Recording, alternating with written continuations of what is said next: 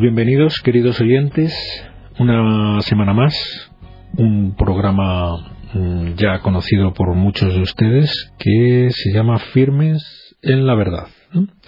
Hoy tenemos con nosotros a la hermana Isabel, a la que damos la bienvenida a nuestro programa. Muchas gracias. La hermana Isabel es una eh, religiosa del Hogar de la Madre que actualmente no está en España. ¿Dónde está usted trabajando ahora?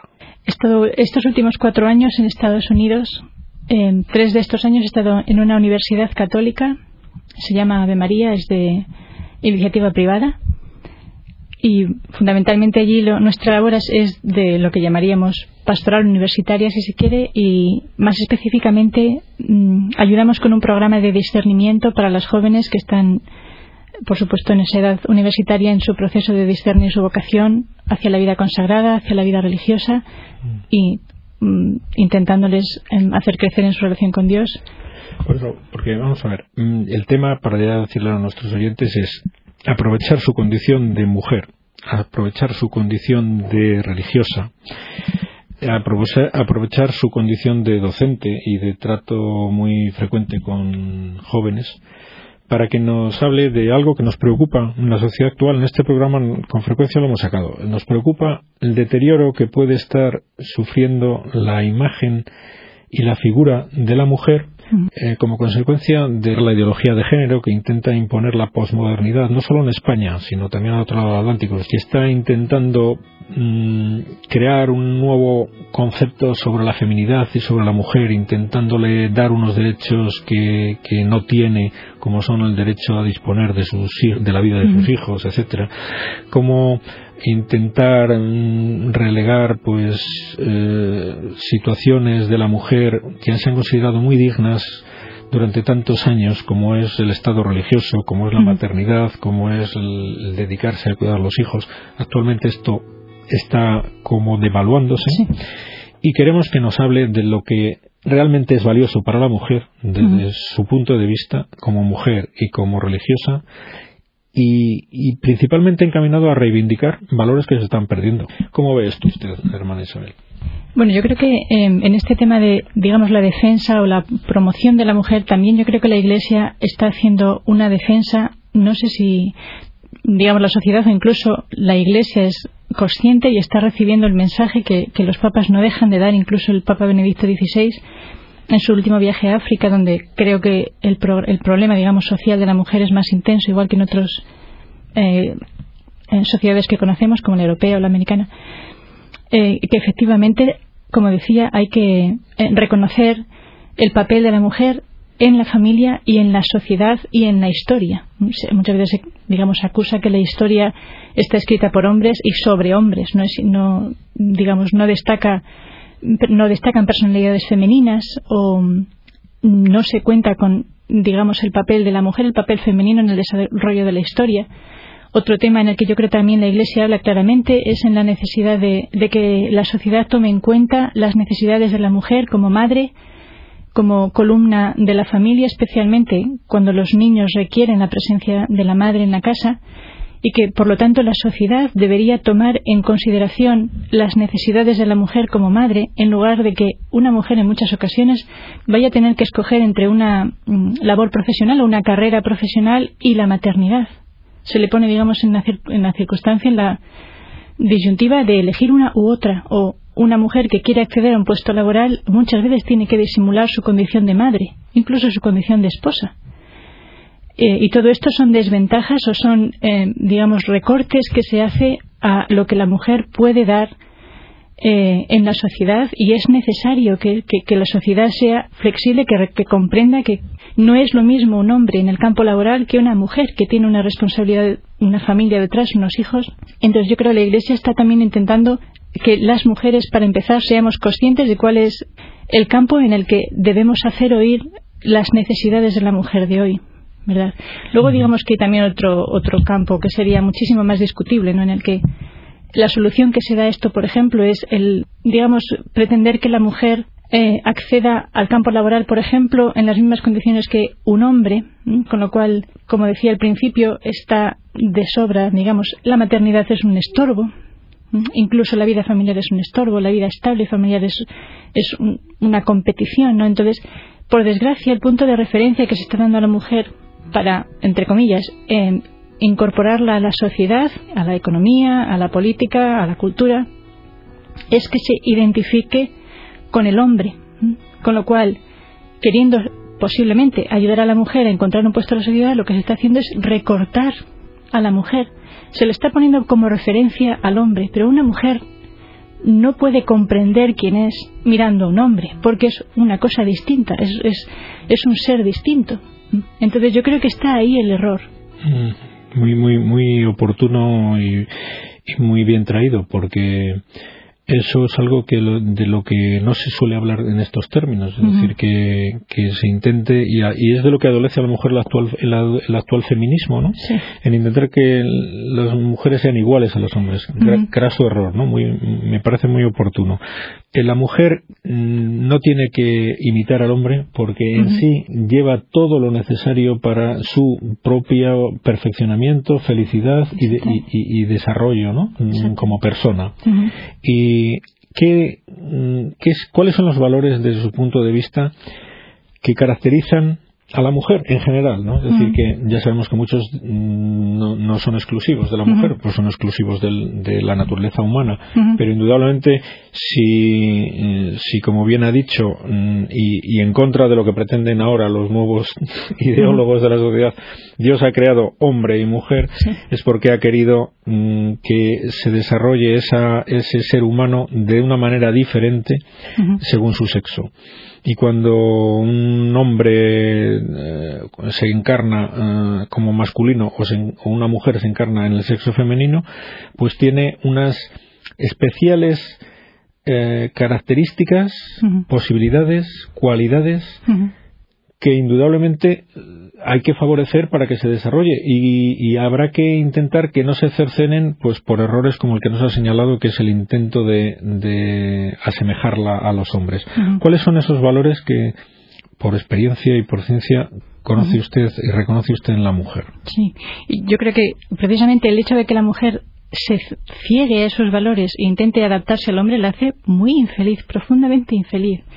Lo que pasa es que, claro, los valores tal vez que caracterizan a la mujer ahora no se aprecian y esto podríamos hablar un poco igual pues enmarcándolo más en, la mentalidad actual, probablemente no actual, pero la que nos quieren meter a través de la televisión, del campo del, mercado, el consumismo. Hay un punto, yo creo, claro, por ejemplo, en, el feminismo agresivo, ¿verdad? O en, o en lo que se ha querido llamar la revolución sexual, que ha llegado al término digamos, al límite para la mujer de decir que el, bebé que tiene en sus entrañas es parte de su cuerpo y por lo tanto ella es la última responsable y decide sobre él, es un poco un ignorar, un poco una rebelión de la mujer contra su propio cuerpo, incluso su propio cuerpo, su propio cuerpo como sede, como nido de, de la vida humana en su, en su origen, como el hecho de que Dios, obviamente el alma es creada directamente por Dios y el primer contacto que tiene el alma con el mundo natural es el seno de la madre. De las manos de Dios pasa al seno de la madre y yo me gusta mucho decir, bueno, ¿a quién, ¿a quién dejarías tú un bebé pequeño? Solo una persona en la que realmente confías, si es tu hijo. Eh, la confianza que Dios pone en la mujer al, darle como primera persona y, responsable de esa vida desde ese momento hasta, hasta, hasta la muerte es tremenda, ¿verdad? Pero claro, esto hace que la mujer no sea un ser, por así decirlo, para sí mismo, sino que es un ser para otros, para empezar un ser para la vida, porque si no empieza en ella, no empieza en ningún sitio.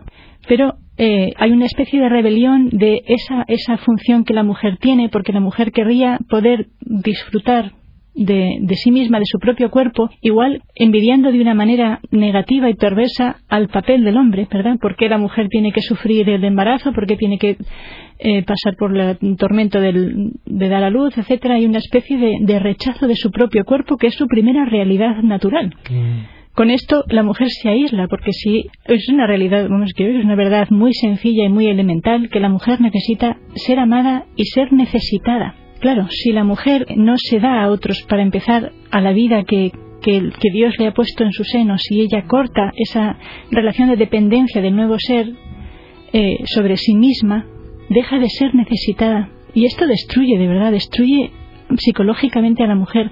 Primero no va a ser amada, porque es imposible que, que pueda mantener, y esto se ve, al no, al no tener, digamos, otro medio de, de, conquistar, por así decirlo, el amor o la atención, la mujer acaba perdiendo el juicio. y esto es que se ve, se ve, digamos, en la vida, en la vida ordinaria, cotidiana, por intentar llamar la atención del hombre. Y es capaz de renunciar a su alma de mujer, de renunciar incluso a su racionalidad, de renunciar a su espíritu por llamar y conservar la atención de un hombre. Con lo cual yo creo, es muy triste, yo no, no creo que, que digamos que el alma o el valor de una mujer se agote en el interés de un hombre, pero casi se ha limitado, ¿verdad?, el valor de la mujer a la capacidad de atraer al hombre, con lo cual toda esa dimensión del alma y del espíritu de la mujer no cabe por ahí, se ha recortado. Yo creo que hay una verdadera neurosis que es que se ve en la calle, no hace falta ser especialmente avispado ni nada, se ve que la mujer está loca por llamar la atención, tanto la manera como viste como la manera como se relaciona.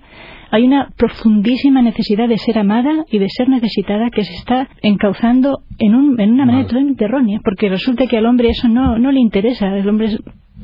Probablemente, sobre todo el hombre actual, mucho más orientado hacia la búsqueda de placer y él no, no, no se interesa por más. Esta idea muy bonita de que de que la mujer mm, está dotada por la naturaleza, por Dios, de, esa, de ese inmenso privilegio de ser la, la custodia, la portadora, el recipiente donde la vida eh, empieza a ser posible.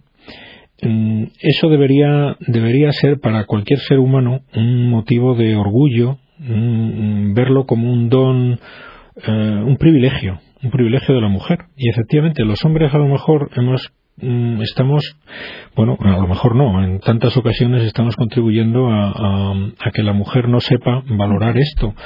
Pues con lo que estaba usted diciendo, pues intentando que, bueno, que, la mujer sea igual que el hombre en otras cuestiones, etcétera.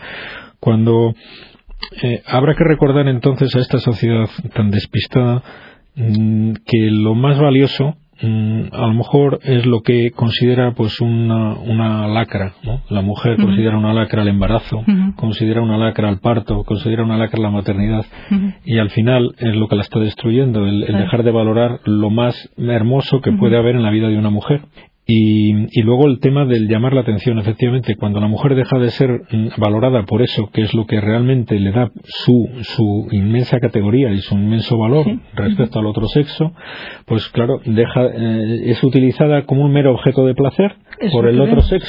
Es que es lo que estamos y es lo que estamos viendo, que está... Es, degradante. Yo no sé cómo la mujer no se, no se ofende y no se revela contra la manipulación que hay de, de, la, de la propia mujer. De la propia mujer. A mí, o sea, me ofende como mujer. Yo no sé por qué no se ve esto? No lo entiendo. Pues es un fruto de la falta de reflexión. Sí. a las mujeres, por desgracia, a las chicas usted lo ve, ¿no? En los centros que ha tenido oportunidad de, atender, que se le enseña, bueno, a lo mejor en los que ha estado usted no, pero que se le enseña a nuestras hijas en los colegios ahora mismo.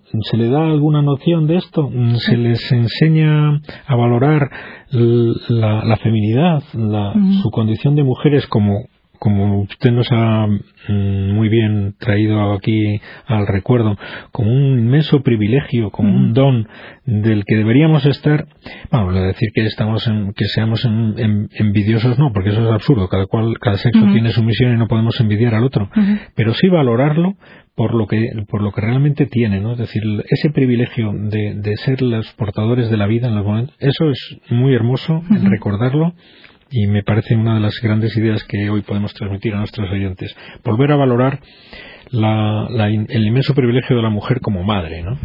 como mm, custodia y como protectora de, todos nosotros en esos momentos iniciales de la vida y que luego se prolonga además con la maternidad durante toda la vida, porque no acaba la función de la madre con la función biológica del embarazo, ¿no? Es decir, luego está como usted también ha podido mm, tener eh, experiencia de conocer en muchas mujeres, cómo viven la, maternidad respecto a sus hijos. Una vez que ya han empezado a volar, ¿qué tipo de, relación sigue teniendo una mujer respecto a sus hijos? ¿Qué tipo de, de obligaciones, eh, de, necesidades eh, con respecto a la vida de los demás tiene una madre, que solamente puede tener una madre, que no puede tener un padre. Yo creo que la mujer probablemente por esta misión que Dios le ha concedido de, recibir la vida, ¿verdad?, en primera persona y de eh, llevar adelante eh, lo que esto significa, ¿verdad?, en el futuro, cómo se va a desarrollar un ser humano,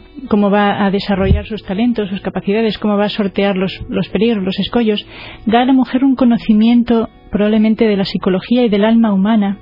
Probablemente yo creo que lo tiene por naturaleza, es mucho más intuitiva. Eh, yo creo que tiene una capacidad de ver las cosas en sentido global mayor que el hombre en general, ¿verdad? Es más capaz de, ver digamos todo el cuadro en su conjunto, mientras que el hombre se centra más en un punto, es más meticuloso, mm, tiende más a lo abstracto. Eh, y esto es, digamos, una una potencialidad enorme, ¿verdad? No solo cuando el niño nace, sino a lo largo de, la vida de la persona. La madre, si es una verdadera mujer, ¿verdad? Si realmente ha desarrollado su, su alma de madre, ¿verdad? Hecho y ha cumplido su misión, porque por desgracia todo tipo de madres también. Eh, va a ser siempre la que mejor comprenda a su hijo y va a ser ese amor siempre presente, es un amor mm, que no pone, que no pone ningún límite. No pone condiciones, es un amor incondicional puede que el hijo sea un, criminal, puede que el hijo realmente sea una persona despreciable, pero para la madre es mi hijo. Nunca se desespera, ¿verdad? Siempre, en eso se parece mucho al amor de Dios, ¿verdad? Que mientras uno vive siempre hay esperanza en, el corazón de Dios. Y eso es, yo creo, lo que la madre hace. Siempre, siempre es capaz de infundir vida, aun en las situaciones más desesperadas, ¿verdad? En, en, los casos ¿verdad? más negros, a través de su, de su amor de madre, a través de, la manera como la madre cree siempre en los hijos, cree siempre en sus posibilidades, como les comprende, como les sabe em, guiar a través de la vida, como les sabe perdonar, como sabe orar por ellos. ¿Cuántas madres han salvado la vida de sus hijos? Esto es una cosa para la eternidad, ¿verdad? A veces pensamos en la madre para el término de la vida, pero lo importante no es tanto la vida terrena, sino la vida eterna, ¿verdad? Cuántas madres a través de su, de su oración y sacrificio han salvado el alma de sus hijos. Yo creo que es este, este tipo de amor incondicional que siempre eh, infunde vida, siempre infunde esperanza, que está ahí en cualquier momento, ¿verdad? es lo que decimos, la madre tiene mucha más atención por la, la vida que por las cosas. Si ah, tenemos una reunión de hombres y mujeres y, hay un bebé y también hay un, aparato electrónico, probablemente el hombre generalmente se siente atraído por investigar el aparato electrónico, las mujeres van hacia el bebé a ver qué, cómo es de bonito, qué, ropa tiene. Está más atraída por la vida en general. Entonces, si nosotros perdemos este valor, y es lo que está sucediendo, ¿verdad? Incluso las personas se convierten en objetos, porque se pierde esa visión maternal y femenina de, la persona humana. También, eh, lo que decíamos, la mujer tiene más, más visión de, de lo concreto que el hombre, por lo tanto va a poder ver igual más necesidades que el hombre. Por ejemplo, eh, muchas veces se, desconoce, eh, por ejemplo, si hay un trabajador, no se da cabida al tema de su familia, ¿verdad? ¿Por qué un trabajador, posiblemente esto lo piensa una mujer más que un hombre, ¿por qué un trabajador que tiene ocho hijos gana lo mismo que un trabajador que no tiene hijos, por ejemplo, ¿verdad? En, una visión de una mujer, la mujer abarcaría la familia y entendería que hay más necesidades en este caso que en el primero, mientras que la mentalidad del hombre más abstracta, más matemática, divide, eh, reparte y punto. ¿eh? Entonces, si esto verdad se, integrase realmente en la sociedad estos valores de la mujer lo que tendríamos es eh, yo creo una sociedad más consciente de su naturaleza. ¿Qué pasa? Que ahora mismo la sociedad está huyendo del concepto de naturaleza. Lo vemos en la mujer, lo vemos en el hombre, ya no existe hombre y mujer, sino una variedad de géneros. Digamos, se está intentando equiparar incluso a los animales con los hombres. Hay hay un desprecio del sentido de naturaleza hay también un desprecio del sentido de la relación interpersonal, mientras que para la mujer eso es muy importante, las relaciones interpersonales.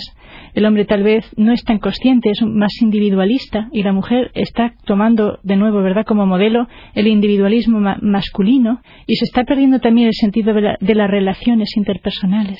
Se ve, por ejemplo, en el tema del aborto, se entiende como un asunto de la mujer, cuando el niño también tiene un padre pero el padre muchas veces no tiene derecho a, expresar su voluntad con respecto al futuro de ese niño. No se entiende la relación, incluso en, un tema tan evidente, de, sentido común como es la paternidad. sin duda todos estos valores eh, van encaminados a que la mujer los transmita, los transmita a la sociedad y, en la medida en que estamos destruyendo la feminidad, pues está deteriorándose pues todos los valores que, la mujer estaba sustentando a lo largo de los siglos. Nos ha hablado de la vocación a la maternidad, que tan inherente a la feminidad. Eh, ¿Qué nos dice de la vocación mm, religiosa de la mujer?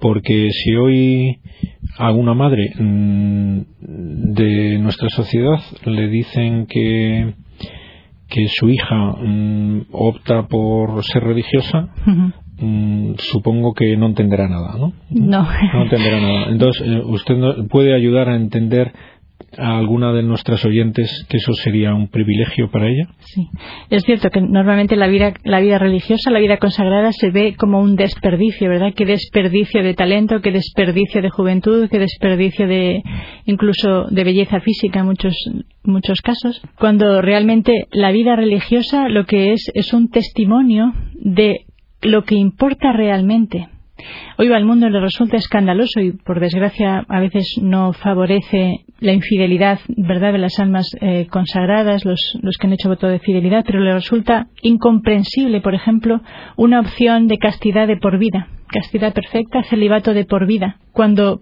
eh, efectivamente no solo es posible, sino que también es necesario, es un servicio, para nosotros es una gracia.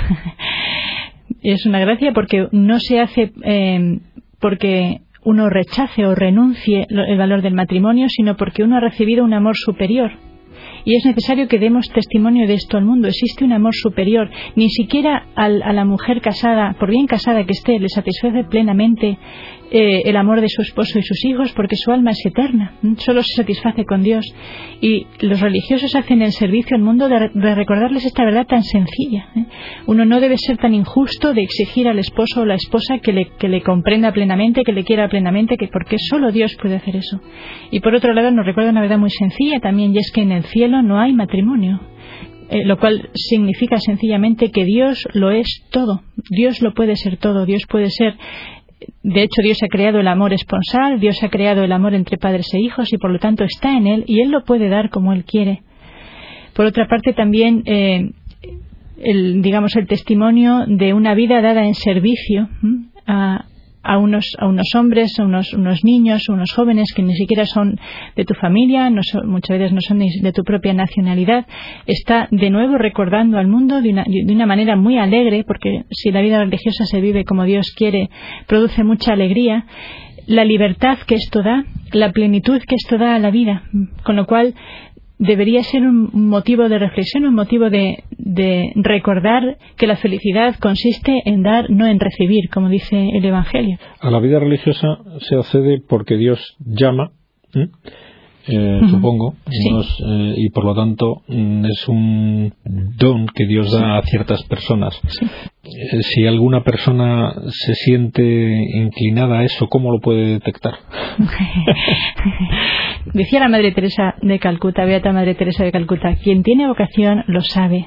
Y normalmente se detecta por un sentido de insatisfacción de las cosas que eh, al resto de las personas les satisface y les es suficiente. ¿eh? Por ejemplo, eh, un novio o el sueño, ¿verdad? Y el ideal de tener una carrera, de tener una profesión, de ejercer una labor o lo que sea. Cuando todo eso parece que no llena, ¿verdad?, a la persona, uno debe empezar a plantearse si Dios no le llamará a cosas más altas por las que es posible y es conveniente renunciar a esos otros bienes. Obviamente el matrimonio, la familia, la profesión son bienes, pero el reino de los cielos es un bien superior. Si todo eso no parece llenar a la persona, uno debe ser honesto. Sospechar, sospechar que Dios la está llamando a otro. Y buscar ayuda. Es muy necesario buscar ayuda en la persona que, que pueda guiar. Pues me parece que nos dicen que el tiempo se nos acaba, así es que muchísimas gracias y esperamos que pueda volver algún día al programa.